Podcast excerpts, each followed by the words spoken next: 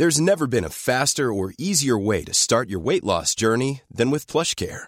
PlushCare accepts most insurance plans and gives you online access to board-certified physicians who can prescribe FDA-approved weight loss medications like Wigovi and Zepbound for those who qualify. Take charge of your health and speak with a board-certified physician about a weight loss plan that's right for you. Get started today at plushcare.com slash weight loss. That's plushcare.com slash weight loss. plushcare.com slash weight loss. 200 economistas argentinos se unen para criticar la propuesta de dolarización de Javier Milei. ¿Tienen razón en lo que están diciendo? Veámoslo. Alrededor de 200 economistas argentinos acaban de firmar una carta abierta en contra de la principal propuesta económica de Javier Milei, la dolarización de la economía argentina. En esta misiva se tacha a la dolarización de un espejismo que no va a solventar los problemas de fondo de la economía argentina. Y dado que en esta carta podemos encontrar algunos argumentos que tienen sentido y otros que desde luego no lo tienen, vamos a leer esta carta suscrita, repito, por alrededor de 200 economistas argentinos en contra de la principal propuesta económica de Javier Milei, para separar el grano de la paja. El espejismo de la dolarización. Nuestro país se encuentra, una vez más, atravesando una difícil encrucijada, un estancamiento que lleva más de una década que es en realidad una fuerte caída del ingreso por habitante, y un cuadro de crecientes desequilibrios macroeconómicos y descontrol inflacionario, con registros que ya se ubican en dos dígitos mensuales. La inestabilidad y la falta de crecimiento están en la base de la veloz expansión de la pobreza y de la desigualdad que afectan a nuestra sociedad. Este primer párrafo es un párrafo meramente introductorio, pero destacaría dos ideas del mismo. La primera idea es que los propios economistas argentinos dicen ya volvemos a estar en la misma situación en la que caemos recurrentemente. La carta arranca diciendo nuestro país se encuentra una vez más, es decir, que no es una situación única, excepcional, que jamás le haya ocurrido a Argentina, sino que estamos otra vez en la misma dinámica de siempre. Y claro, si un país cae recurrentemente en los mismos problemas y en las mismas trampas, quizá, solo quizá, debería probar algo distinto a lo que ha venido haciendo durante las últimas décadas. Y la segunda idea sobre la que querría reflexionar es que este primer párrafo presta mucha atención al problema de la pobreza o del aumento de la desigualdad que ha experimentado Argentina durante la última década. Sin embargo, recordémoslo, estamos en una carta a propósito de la dolarización. Y ya anticipo que es una trampa asignarle a la dolarización, solo a la dolarización, la tarea de reducir la pobreza y, en su caso, la desigualdad.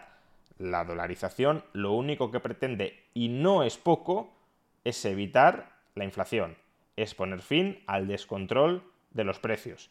Pero eso puede ser condición necesaria para que un país escape de la pobreza, pero desde luego no es condición suficiente.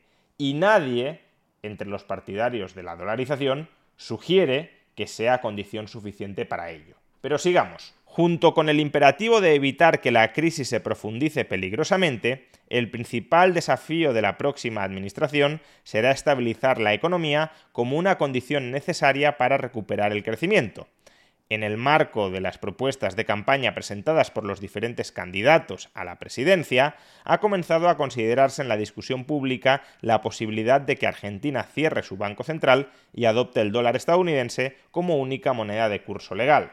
De nuevo, dos ideas. La primera es que en este segundo párrafo se expresa correctamente que la estabilización macroeconómica de la economía es una condición necesaria, pero no suficiente para que el país vuelva a crecer y dentro de la estabilización macroeconómica, la principal variable que debe estabilizarse son los precios, es decir, las dinámicas inflacionistas, y la segunda idea a resaltar de este párrafo es que, al menos lo que ha trascendido hasta el momento, la propuesta de Javier Milei no consiste en dolarizar, estableciendo el dólar como única moneda de curso legal, sino liquidar el Banco Central en dólares, cobrar impuestos en dólares pero para todo lo demás establecer la libertad monetaria, es decir, justamente la ausencia de moneda de curso legal.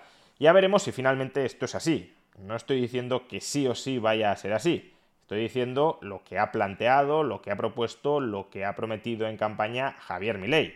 Luego ya sabemos que los políticos, y Javier Milei ahora mismo es un político, ya sabemos que los políticos muchas veces se desdicen, mienten, cambian de opinión y terminan haciendo cosas distintas a las que prometieron inicialmente. Pero el compromiso inicial al menos no es establecer el dólar como única moneda de curso legal, sino utilizar el dólar para liquidar y cerrar el Banco Central, para cobrar impuestos y para financiar las actividades del gobierno, pero para todo lo demás, en la economía privada, libertad monetaria. Continuemos. Quienes firmamos este documento, profesores e investigadores de economía en diversas universidades públicas y privadas del país y del extranjero, economistas del sector privado, especialistas y hacedores de políticas públicas, consideramos que un intento de dolarización formal sería una desacertada iniciativa de política para hacer frente a los complejos desafíos con que debe lidiar la economía argentina.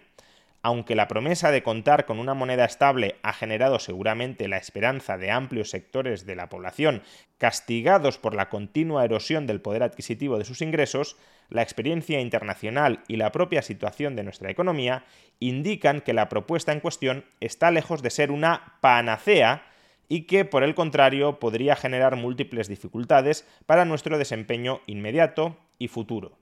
De nuevo, ningún defensor de la dolarización ha planteado que la dolarización sea una panacea para todos los problemas económicos que padece Argentina. Como mucho, se ha planteado que la dolarización puede ser una panacea para estabilizar los precios a medio plazo, para luchar contra la inflación. Pero ya está, la dolarización per se no va a generar riqueza en el país. La dolarización, como mucho, evitará que políticamente, a través de la inflación y de la dilución del valor de la moneda, los políticos destruyan riqueza. Pero de nuevo, evitar que los políticos destruyan masivamente riqueza puede ser una condición necesaria para crear y acumular riqueza, pero desde luego no es condición suficiente. Por tanto, si parte de la crítica a la dolarización consiste en imponerle a la dolarización expectativas, objetivos, aspiraciones, esperanzas que la dolarización no puede ni pretende per se alcanzar, pues desde luego estamos trampeando el debate para llegar a una conclusión predeterminada. A la dolarización habrá que criticarla o alabarla en función de los objetivos que pretende lograr, pero desde luego no en función de los objetivos que no pretende alcanzar para que Argentina se desarrolle será necesario mucho más que estabilizar la inflación. Pero, nuevamente, sí será necesario estabilizar la inflación. Continuemos con la carta. Hay, en primer lugar, obstáculos prácticamente insalvables para su adopción. Carecemos de los dólares necesarios para rescatar la base monetaria y ofrecer un respaldo razonable a los depósitos bancarios, que aún así quedarían sin un prestamista de última instancia en caso de episodios de estrés financiero. Las propuestas existentes para reparar esta escasez de divisas suponen incrementos absurdos de la deuda pública que comprometerían aún más la percepción de insostenibilidad de las finanzas gubernamentales.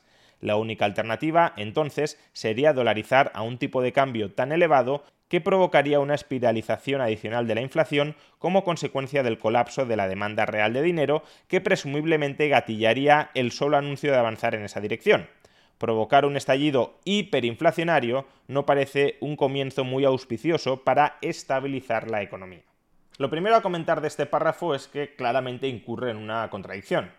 Comienza diciendo que hay obstáculos prácticamente insalvables para dolarizar y termina diciendo que sí se puede dolarizar escogiendo un tipo de cambio suficientemente bajo. Lo que por tanto parece que quieren decir en la primera frase es que es muy complicado dolarizar la economía argentina a un tipo de cambio de 300 pesos por dólar, por ejemplo.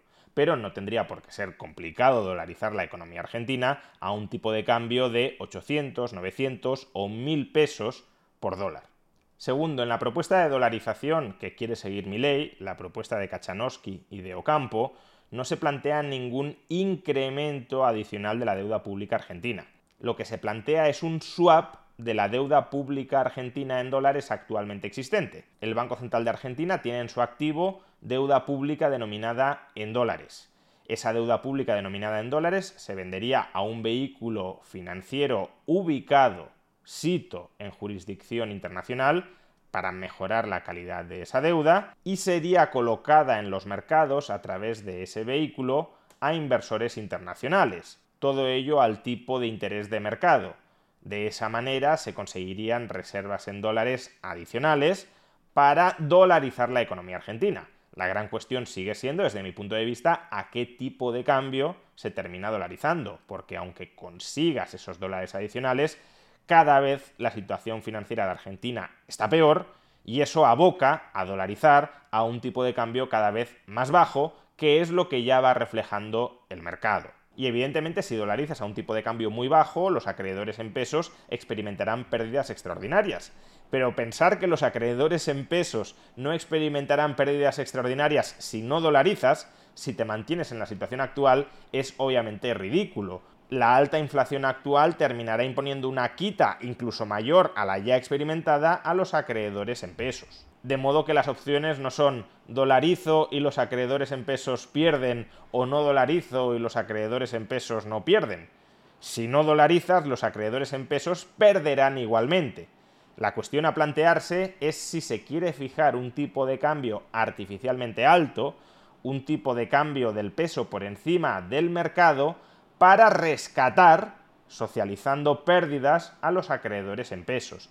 Y eso es lo que aparentemente Javier Milei ha descartado cuando dice que la dolarización se hará al tipo de cambio de mercado. Y en tercer lugar, como dicen los economistas en esta carta, si fijas un tipo de cambio muy bajo para el peso, lo esperable es que durante el primer año haya un estallido inflacionista incluso mayor del que ahora está experimentando Argentina porque todos los precios locales se van a tener que adaptar a ese nuevo tipo de cambio tan bajo. Pero de ahí a decir que no es muy auspicioso comenzar un proceso de estabilización de precios con un rebote muy fuerte de los precios, supone desatender la experiencia de la dolarización en Ecuador. Fijaos en este gráfico. Ecuador se dolariza oficialmente en el año 1999. ¿Qué sucede inmediatamente después de la dolarización? Que hay un repunte de la inflación porque Ecuador dolariza a un tipo de cambio bajo pero después de que se hayan ajustado de una vez todos los precios de la economía ecuatoriana al nuevo tipo de cambio, ¿qué sucede con la inflación en Ecuador? Que se hunde y converge con la tasa de inflación aproximadamente de Estados Unidos. Por tanto, está bien que se quiera alertar a los argentinos de las consecuencias inmediatas de dolarizar, que la inflación puede seguir subiendo durante un año más, lo que no está tan bien es sugerir que si eso sucede, es la antesala de una nueva espiral inflacionista. Eso desde luego no es así. Continuemos. Además, aún en régimen, es decir, una vez dolarizados, y luego de pagados estos innecesarios y enormes costos iniciales, el funcionamiento del esquema es enteramente inapropiado para las características de una economía compleja y muy poco correlacionada con el ciclo macroeconómico estadounidense como la Argentina aunque la credibilidad brindada por el ancla monetaria podría provocar una eventual convergencia en algún momento a los registros inflacionarios de Estados Unidos, el funcionamiento macroeconómico estaría plagado de rigideces y dificultades. Con escasa flexibilidad nominal, inexistente integración con los mercados de factores del emisor de la moneda y ausencia de transferencias fiscales compensatorias, la ocurrencia de shocks externos adversos nos sometería a recurrentes periodos recesivos y de elevado desempleo con vistas a recuperar competitividad externa, tal como ocurrió en el final del régimen de convertibilidad y como muestra la evidencia de los países de la región que han dolarizado recientemente. Más lejos en el tiempo, una de las mayores falencias de los esquemas de patrón oro era su rigidez para lidiar con la fase descendente del ciclo, provocando una dolorosa contracción deflacionaria, muy lejos del mecanismo de ajuste automático predicho por David Hume. No por nada, gigantes del pensamiento económico como John Maynard Keynes y Milton Friedman atribuían a la vigencia de esa reliquia bárbara la virulencia de la Gran Depresión. Este párrafo destaca algunos de los problemas a los que efectivamente se enfrentaría la economía argentina en caso de que dolarizara. Estas cuestiones ya las traté en un vídeo anterior y es verdad que son temas de los que hay que hablar y de los que hay que advertir a los argentinos porque son costes ciertos de la dolarización. Si Argentina adopta como moneda el dólar, la competitividad externa de la economía argentina quedará subordinada a las fluctuaciones globales del dólar fluctuaciones que no tienen por qué guardar ninguna relación con la situación de la propia economía argentina. Es decir, el dólar se podría apreciar cuando a Argentina le vendría bien que se depreciara y se puede depreciar cuando a Argentina le vendría bien que se apreciara. De ahí que la dolarización no sea la mejor opción posible para la economía argentina.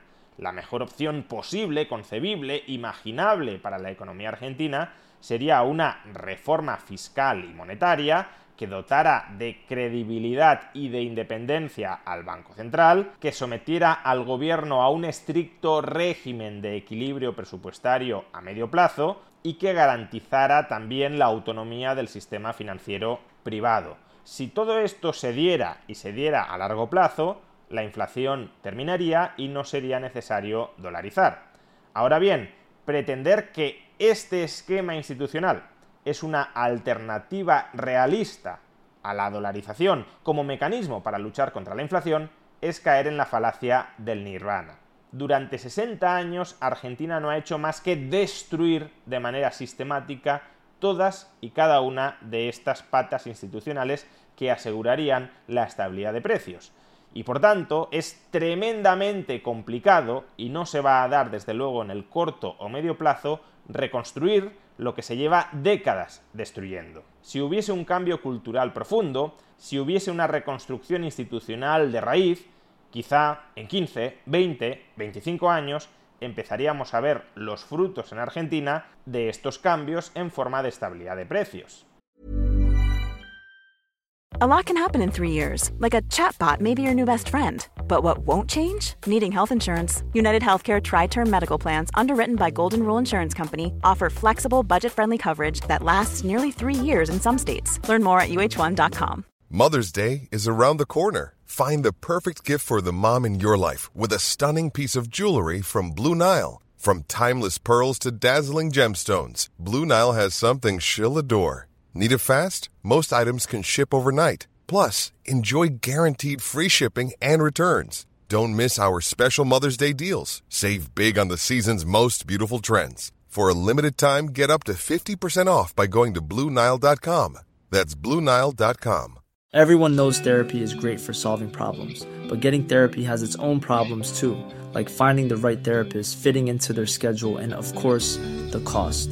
Well, BetterHelp can solve those problems. It's totally online and built around your schedule. It's surprisingly affordable too. Connect with a credentialed therapist by phone, video, or online chat, all from the comfort of your home. Visit betterhelp.com to learn more and save 10% on your first month.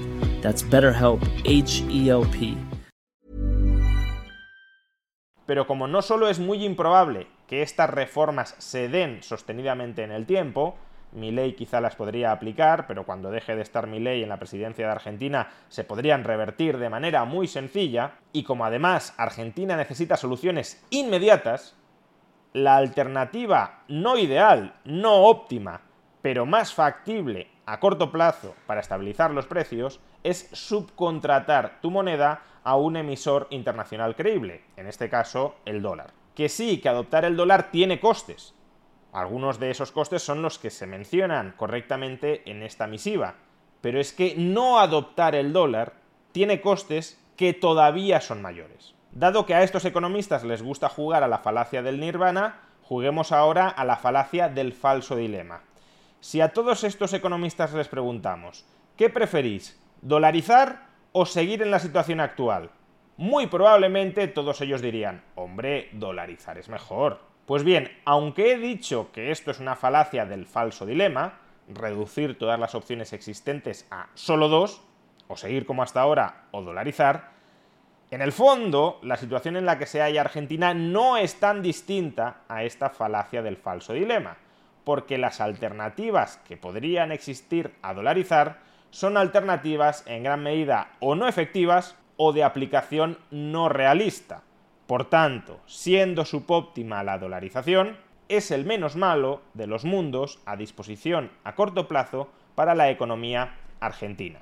Y por cierto, sobre el patrón oro no me voy a extender, pero yo no soy ni mucho menos tan crítico con el patrón oro que con la dolarización. El problema de la dolarización es justamente que no todo el mundo tiene la misma moneda y que por tanto la fluctuación de una moneda frente a otras monedas genera cambios en la competitividad interna que no tienen nada que ver con la situación de competitividad propia de cada una de las empresas de una economía. En el patrón oro, que es un sistema de moneda única entre todas las economías, este problema no existe. Ninguna área económica puede devaluar unilateralmente su divisa frente a las demás, obteniendo a corto plazo ganancias de competitividad a costa del resto de regiones. Con el patrón dólar sí sucede, porque no todas las economías usan el dólar como moneda, y precisamente por eso es distorsionador.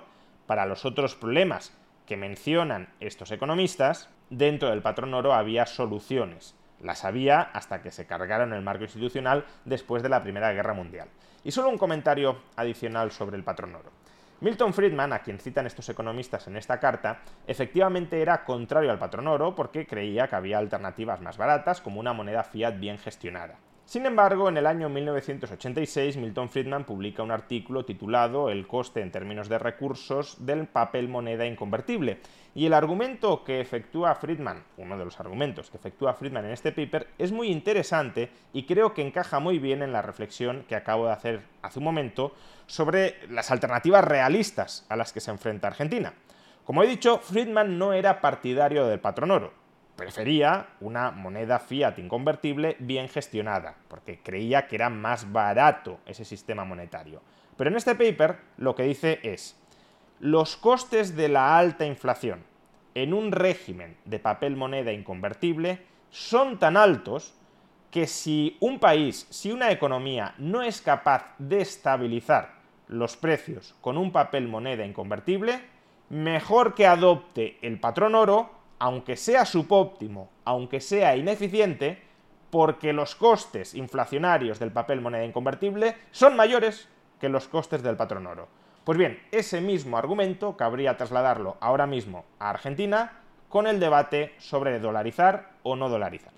Sigamos con esta interesante carta. Del lado fiscal debe sumarse el hecho de que las alquimias monetarias no son sustituto adecuado de un firme compromiso con el equilibrio intertemporal de las cuentas públicas. En efecto, el esquema se basa en la fantasía de que, eliminada la posibilidad del financiamiento monetario, el gobierno estará obligado a equilibrar inmediatamente su presupuesto, algo que también desmienten nuestra propia experiencia pasada y, por ejemplo, el caso de Ecuador, que ha experimentado ya un par de episodios de default desde que adoptó el dólar como moneda. No creo que nadie haya dicho que por el hecho de dolarizar los gobiernos ya tienen que automáticamente cuadrar las cuentas. Y si alguien lo ha dicho, desde luego se equivoca lo que se dice es que la facilidad del gobierno de mantener sus cuentas descuadradas a través del poco transparente impuesto inflacionario desaparece. Dicho de otra manera, ¿un gobierno en una economía dolarizada puede gastar más de lo que ingresa? Sí, pero si sistemáticamente gasta más de lo que ingresa, ese gobierno entrará en default. Los mercados le cerrarán el grifo del crédito y le obligarán, a través del default, a cuadrar las cuentas en una economía no dolarizada, en una economía donde el Estado mantiene soberanía monetaria, ese gobierno puede gastar sistemáticamente más de lo que ingresa, ¿cómo? A través de la inflación, trasladándoles de manera no transparente al conjunto de ciudadanos un impuesto extraordinario en forma de inflación para cuadrar, vía inflación, insisto, las cuentas de ese gobierno. Pues bien, esa es la herramienta que elimina la dolarización. Si un gobierno es fiscalmente irresponsable, tendrá que pagar el peaje público de declarar un default y de tener cerrados los mercados internacionales en dólares. No podrá seguir gastando más de lo que ingresa, generando inflación y echándole la culpa a los empresarios de que son muy avariciosos porque suben los precios. Vamos terminando ya con la carta. Por último, aunque no menos importante, cabe considerar que la dolarización formal de una economía es muy difícilmente reversible por sus elevados costes de salida, aun cuando haya razones macroeconómicas bien fundadas para su abandono en determinado momento.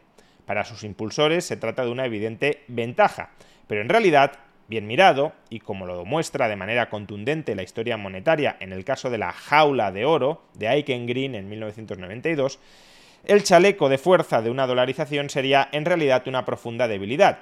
No se dobla, pero se rompe. Aún más que en el caso de la salida de la convertibilidad, la eventual eliminación del dólar como patrón y unidad de cuenta en favor de la reintroducción del peso implicaría la ruptura de toda la estructura contractual de la economía.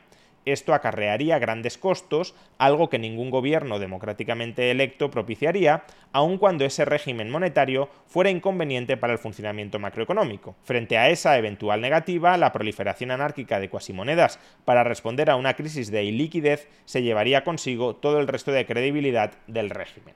Precisamente, como decíamos, una de las ventajas de la dolarización como alternativa realista para estabilizar los precios en Argentina es que constituye una camisa de fuerza que el gobierno va a tener muy complicado quitarse. Si por ejemplo mi ley aprobara una ley que decretara la independencia absoluta del Banco Central de la República Argentina y que forzara al gobierno argentino a cuadrar estrictamente sus cuentas a medio plazo, el siguiente gobierno argentino podría liberarse de esas obligaciones simplemente reformando la ley. Es decir, no tendría ningún costo de cambio institucional y precisamente porque sería muy poco costoso institucionalmente revertir las reformas que habría hecho ley para a medio largo plazo estabilizar los precios dotando de credibilidad al Estado argentino, precisamente porque el costo de salirse de esos compromisos sería muy bajo para el Estado argentino, no serían compromisos creíbles y por tanto no serían eficaces a la hora de estabilizar los precios. Precisamente porque la dolarización es un mecanismo institucional que es muy difícilmente reversible, no imposible de revertir, pero sí muy complicado de revertir, es un mecanismo creíble para estabilizar los precios que además maniata a los políticos. Nuevamente, estos economistas dicen, como es tan complicado de revertir, si en el futuro Argentina volviera a ser un país creíble, un país que ya pudiese tener moneda propia y como tener moneda propia que de alguna manera refleje la situación macroeconómica de nuestra economía es preferible a tener el dólar, sin embargo, no podríamos transicionar a esa moneda propia porque estaríamos dolarizados, de modo que estamos hipotecando nuestro futuro. Hasta cierto punto el argumento podría ser válido, siempre y cuando uno espere que Argentina en el futuro, sin dolarizarse, conseguiría restablecer su credibilidad institucional, algo que no ha sucedido en los últimos 60 años, y siempre que uno crea que una vez restablecida esa credibilidad, una vez estabilizados los precios de mercado, una vez Argentina volviera a tener acceso pleno a los mercados internacionales, los políticos argentinos no aprovecharían esa coyuntura para volver a robar masivamente a todos aquellos incautos que han confiado nuevamente en ellos. Por tanto, de nuevo, dolarizar puede ser la alternativa más realista. Es verdad que hipoteca el futuro, pero es que el presente de los argentinos ahora mismo está devastado sin dolarización. Por tanto, dolarizar es verdad que tiene costes, que hipoteca el futuro a medio largo plazo de un país, pero es que el problema de Argentina a día de hoy no es que su futuro a medio largo plazo esté hipotecado, es que su presente está devastado y no hay una alternativa realista a cómo salir de ese agujero en el que están metidos hoy sin dolarizar. Y terminamos ya con la carta. Con dificultades prácticas insalvables para ingresar en las actuales circunstancias, no hay reservas de divisas, sin cláusulas de escape no disruptivas, un desempeño tortuoso bajo régimen y sin atacar de manera directa el principal problema que está detrás de nuestra exacerbada inestabilidad macroeconómica, el desequilibrio fiscal, la dolarización de la economía es un espejismo que hay que evitar. Hemos llegado hasta aquí por desatender equilibrios macroeconómicos básicos, despilfarrando alegremente bonanzas de términos de intercambio y condiciones favorables de financiamiento externo.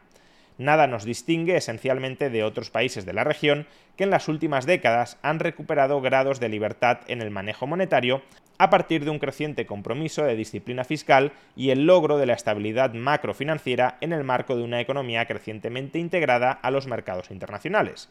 No permitamos que, por miopía y desesperación, la difícil situación en que nos encontramos nos lleve a tomar un falso atajo que solo nos conduzca a una nueva y más dramática frustración.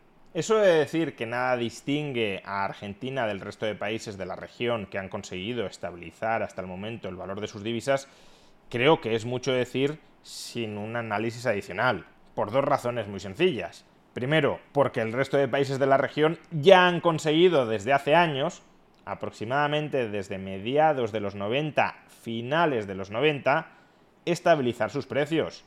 Y Argentina no. Y en segundo lugar, porque Argentina es, durante las últimas décadas, el país que más hiperinflaciones ha sufrido. hiperinflación en los 80 y a comienzos de los 90 y ahora mismo van encaminados a una tercera hiperinflación. Por tanto, algo de diferencia sí debe de haber cuando el resto de países ya llevan aproximadamente dos décadas con una moneda con un valor estabilizado y Argentina no, y cuando además Argentina es el país que más adicción ha mostrado a la hiperinflación. Aparte de que, como ya sabemos, otros países de la región han optado por estabilizar sus divisas como o dolarizando o bien vinculando su divisa al dólar. Esta última alternativa no es recomendable para Argentina porque es la que probó en los 90 y funcionó durante un tiempo, pero no era una camisa de fuerza suficientemente potente para restringir a los políticos argentinos a la hora de fundirse sus reservas en dólares y por tanto, si la dolarización parcial de los 90 no sirvió de manera sostenida porque no maniataba lo suficiente a la casta política argentina, quizá ya ha llegado la hora de probar una dolarización completa, es decir, dolarizar la economía cerrando el Banco Central y privando a los políticos de la capacidad de meter la mano en una caja que ya no existe. En definitiva, esta carta abierta firmada por alrededor de 200 economistas argentinos en contra de la propuesta de dolarización de Javier Milei tiene algunos argumentos que son pertinentes, que hay que tener en cuenta, que hay que considerar como costes ciertos de un proceso de dolarización, pero no plantea una alternativa realista para Argentina a la hora de estabilizar los precios. Se limita a criticar la dolarización por no ser lo que no pretende ser, una panacea para todos los problemas de Argentina, se critica a la dolarización por acarrear costes que desde luego acarrea, pero que son costes menores a seguir instalados en dinámicas altamente inflacionistas y al final no plantea ninguna alternativa sostenible a largo plazo dentro del contexto social e institucional de Argentina que permita resolver el descontrol de la inflación sin dolarizar. Es una mera reflexión ingenieril. Si yo pudiese diseñar un plan óptimo que se aplicara en condiciones óptimas en Argentina para estabilizar los precios, no sería necesario dolarizar. De acuerdo, pero ni vosotros podéis diseñar un plan óptimo para Argentina, porque no tenéis el poder político, el respaldo electoral para hacerlo, ni sobre todo podéis aplicar ese plan óptimo en condiciones óptimas para que funcione, porque Argentina ni ofrece ni ofrecerá a corto o medio plazo esas condiciones óptimas. Y si no podéis diseñar un plan óptimo ni aplicarlo en condiciones óptimas, entonces las alternativas que estáis planteando no son alternativas realistas. Y plantear alternativas no realistas en un momento de tanta devastación económica y de tanto descontrol monetario es un mero brindis academicista al sol. En lugar de criticar la dolarización, estaría muy bien que estos 200 economistas plantearan un plan que sí fuera aplicable a las condiciones de la economía, de la sociedad y de la política argentina, que fuera tan o más eficaz que la dolarización para estabilizar los precios y tuviera menores costes.